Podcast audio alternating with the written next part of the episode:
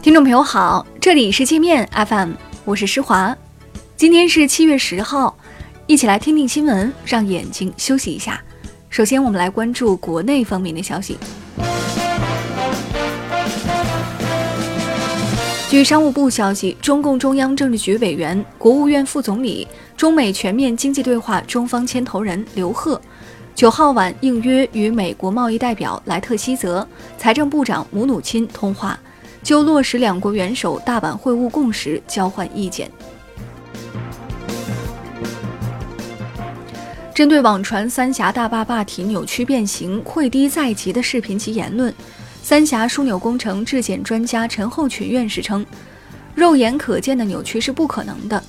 从监测数据看，坝体沉降趋于稳定，蓄水前后各项指标均在设计允许范围内。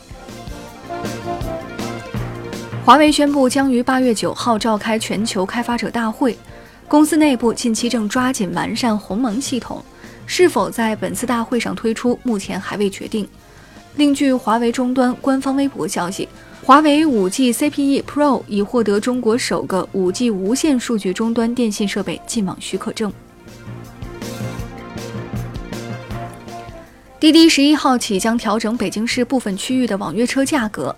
调整后，早晚高峰、夜间到凌晨时段起步价由十三元涨至十四元，时长费及里程费也做出调整，普通时段起步价不变，里程费及时长费有所下降。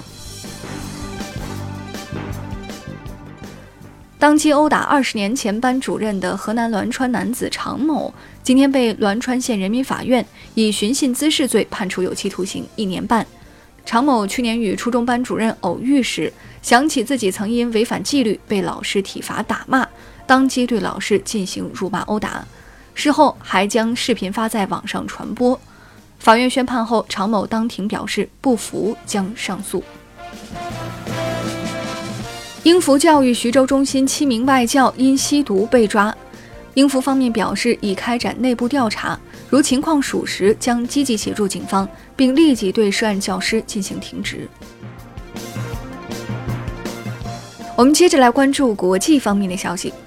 美国政府宣布，将从当地时间七月九号起，对一百一十种中国商品免征一年的高关税。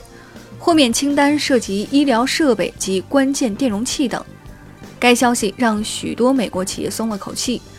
美国自去年七月六号起，对价值三百四十亿美元中国商品征收百分之二十五的关税。此次公布的豁免清单将自该日期起生效。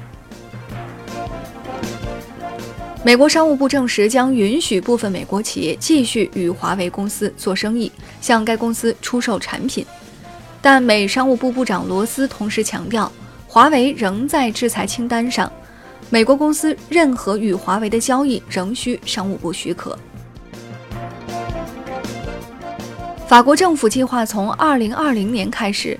对从法国起飞所有航班客机乘客征收1.5欧元至18欧元不等的环保税，用以改善法国的交通网络。该计划将为法国带来1.82亿欧元的税收收入。英国驻美大使达罗克形容特朗普乖张无能的电文被公开后，特朗普怒斥这个大使是个蠢货，称再不会和这位大使来往。还怒喷特蕾莎梅的脱欧方式愚蠢至极，简直是灾难。日本限制向韩国出口三种半导体材料后，日韩企业各自出招，设法绕过日本限制。一些韩企正向中国供应商增加采购，而一些在韩国设厂的日本企业为了不断供韩国客户，考虑从比利时进货。格鲁吉亚一名主持人公开侮辱普京和其去世的父母，俄议会要求制裁格鲁吉亚，并对该主持人刑事立案。普京却大方地表示，出于对格鲁吉亚人民的尊重，不会制裁，也不会要求撤换主持人。俄罗斯与格鲁吉亚2008年曾因领土主权问题爆发战争，后在国际调停下停火。那好了，以上就是今天节目的全部内容了。